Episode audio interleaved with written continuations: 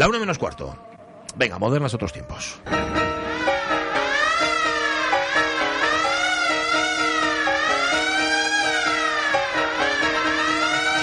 Carlos La Peña, ¿cómo estás? Buenos días. Muy bien, aquí estamos. Bueno, ¿cómo, cómo hace que da- danos un poco de envidia? ¿Cómo está Madrid ahora mismo? Bueno, pues no sé, vamos, o sea, aquí ya hace un calor que no hay quien aguante. No es normal, ¿no? Pues Vale. Ya estamos viendo a los camellos y que no vienen a traernos cosas. Entonces vamos a darte envidia a nosotros porque aquí no. Aquí no. Y está lloviendo además, o sea que nada. Vente a ver si lo remedias, anda. Eh, vale. Bueno, final de la cuarta temporada de Modernos Otros Tiempos. Tiene que ser ya, porque no nos quedan más días, el último capítulo de la historia de Katy Horna para ausentes y olvidadizos. Katy Horna, recordemos, es una fotógrafa incatalogable, vanguardista, cosmopolita, que había nacido en Budapest, Carlos, en el año 1912. Sí, vamos, la, la vocación vanguardista le viene desde una edad muy temprana, de cuando con apenas 12 años entró en el círculo de Lajos Casa, en Budapest, o eh, un poquito más tarde, con casi 20, en el de Bertolt Brecht, en Berlín.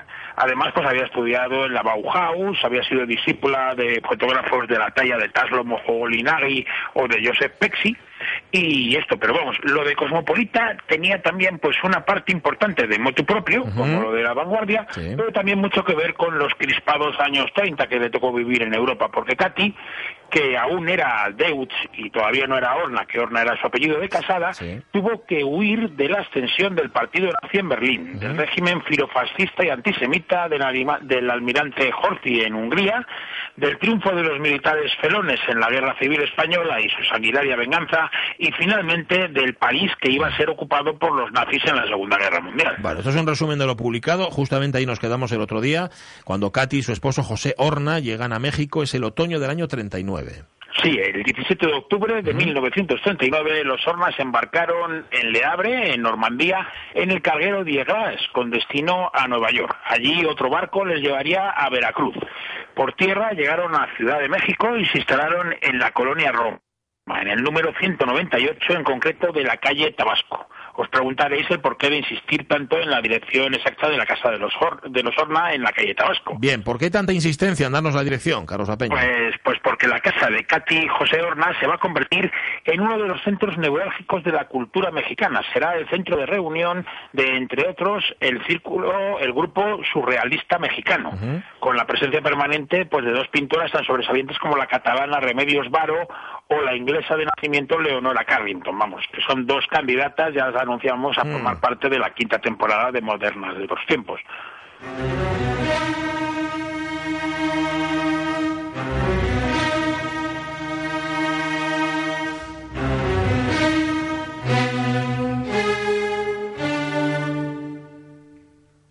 Tan severo nos había quedado pendiente el lunes pasado. Queríamos escuchar el concierto grosso de Jesús Baligay, compositor gallego espléndido de Lugo del año 1905, esposo de la discípula de Falla Rosa García Ascot, y que tras la Guerra Civil Española se fue como Katy Horna también a México.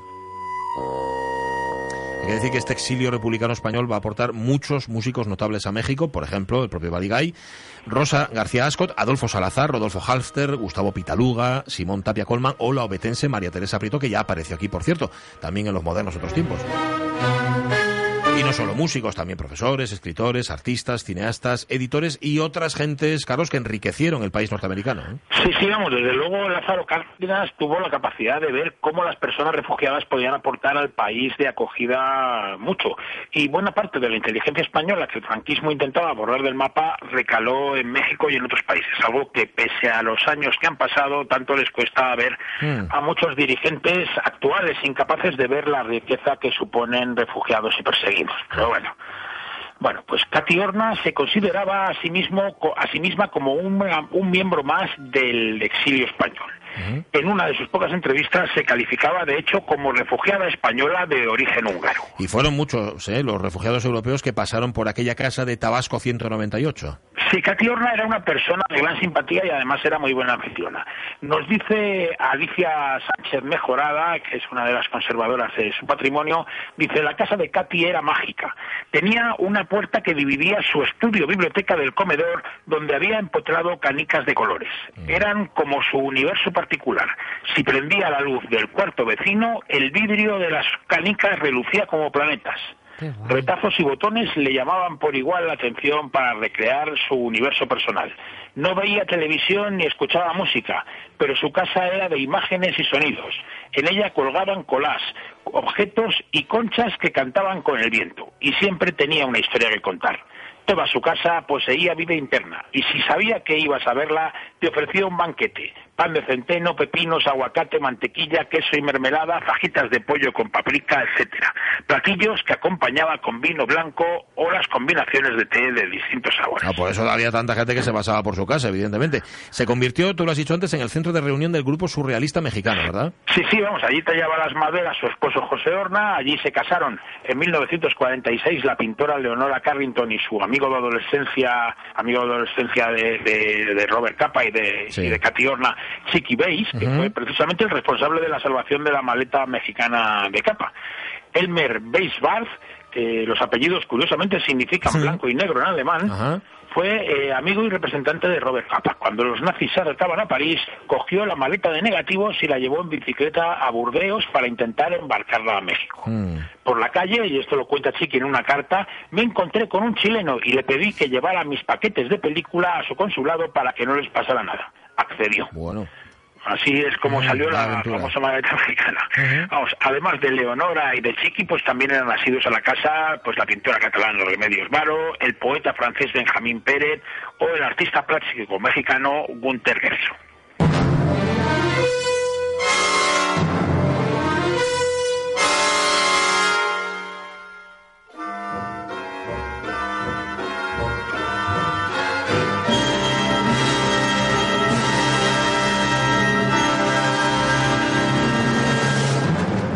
Si lo anterior os pareció crispado, ¿qué me decís de esto? Pero claro, no es para menos, esto se llama Sísifo.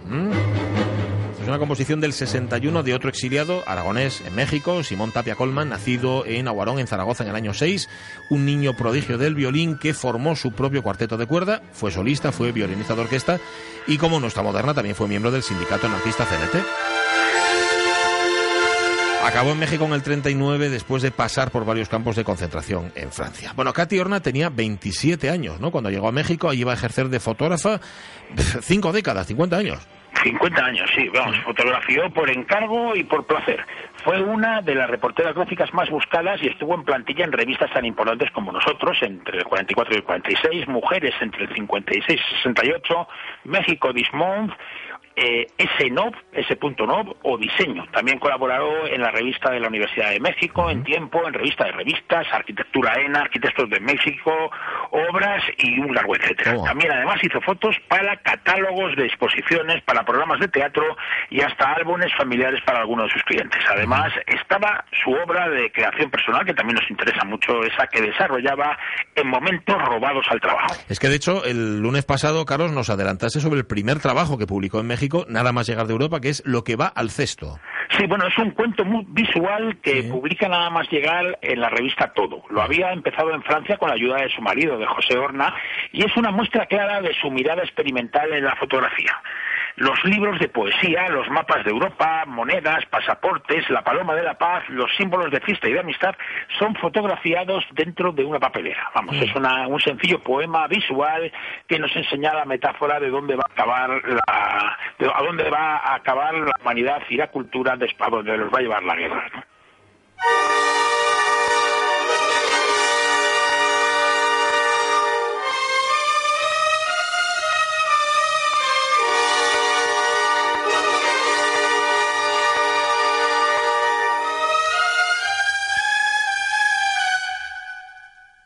Sigue siendo música de Simón Tapia Colman, Danzas de la Buena Aventura, movimiento final de Leyenda Gitana.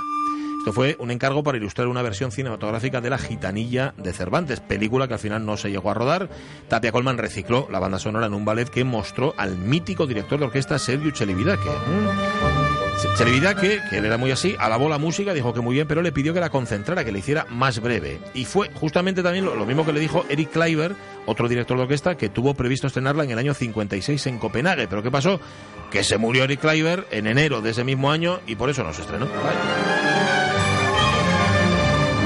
Carlos, uno de los trabajos más recordados de los primeros reportajes de Cati Horna es en México sobre un manicomio, ¿verdad? Sí, en 1945 le encargan fotografiar el manicomio de la Castañeda, que era el más grande de México.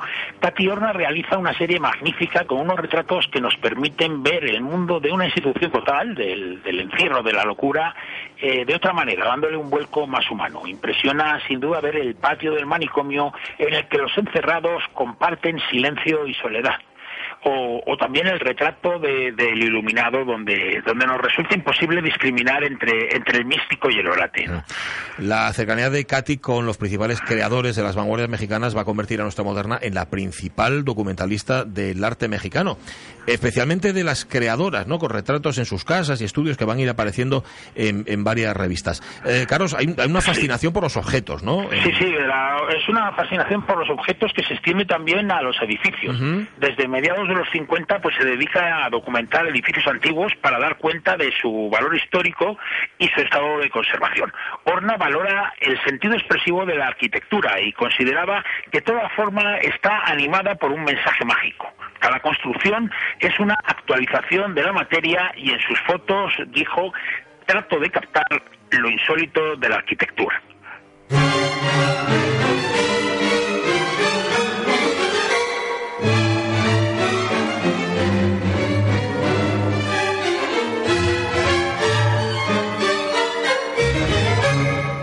Seguimos con Tapia Colman. Solo regresó, por cierto, Tapia Colman una vez a España en el año 89. Está su obra Núcleos, recuperada como toda su obra sinfónica por José Luis Temes y la Orquesta Filarmónica de Málaga en un libro CD. No solo publicaba, Catiorna también fue maestra de fotografía, ¿no, Carlos? Sí, a finales de los 50 fue profesora de fotografía en la Escuela de Diseño de la Universidad Iberoamericana, que estaba fundada por Matías Gerir. Ahí enseñó a sus alumnos a captar lo esencial de los hechos, a, como decía ella, a realizarse en imágenes cada uno debía, cada uno de sus alumnos debía parecerse por encima de todo a uno mismo. Luego dejó la enseñanza durante 10 años el verano de 1963, que fue un verano bastante terrible porque en apenas tres meses murieron su marido José Horna y su gran amiga la pintura la pintora Remedios Varo.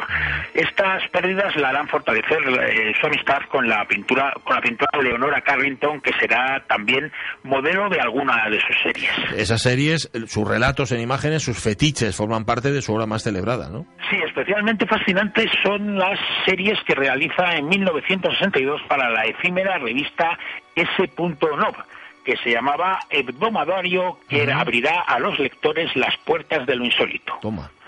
Una de las series será Oda a la necrofilia con Leonora Carrington de modelo. Es una metáfora visual en torno a la sensación de la muerte. Tenemos también Impromptu con arpa, con arpa. muestra a, a Katia Poniatowska con un arpa chiapaneca y es una mezcla de sueños y de mundos quiméricos. Y también otra de las series, la tercera que hizo en esta revista, es Paraísos Artificiales, donde introduce a, a Luz del Amo, una modelo, dentro de un garrafón de agua embotellada. Mm. Vamos, tras el cierre de la, de la revista S.Nord, que apenas duró tres meses, donde también publicó su arquitectura insólita, realizó otros tres relatos en Historia de un vampiro, Una noche en el sanatorio de muñecas y Mujer y máscara. En sus series descubre la fuerza de los objetos y los retrata en un ambiente de irrealidad. Al mezclar estos objetos con leyendas, lo que hace es conseguir que tengan otra, otra dimensión. Lo transitorio y lo cotidiano se vuelve mágico. Y lo que es verdad es que, pese a que nunca dio descanso a su cámara, Katy Horna siempre se negó a la celebridad. Sí, vamos, su vida formaba parte de su obra, era una parte importante de su obra, pero nunca buscó una notoriedad ni para su vida y mucho menos para su obra. Rehusó exponer sus fotos y solo dio una entrevista en vida, vamos, y prefería sobre todo mantenerse alejada del, show del arte. En 1983 vendió 270 fotos de, de, la guerra civil al Ministerio de Cultura español y años después donó parte de su archivo al Centro Nacional de Difusión e Investigación de las Artes Plásticas de México, pero eso solamente era para que se conservara. Así su primera exposición individual no se produjo hasta 1992, que fue precisamente en Salamanca. Y ya, pues el 19 de octubre del año 2000 murió en, Ciudad de México en sus últimos años, su, en los últimos años su obra, eh, su misión, lo que llamaba ella su misión, en la que no existe rivalidad entre la imaginación y la realidad, está siendo reconocida afortunadamente, aunque sea tarde, en todo el mundo.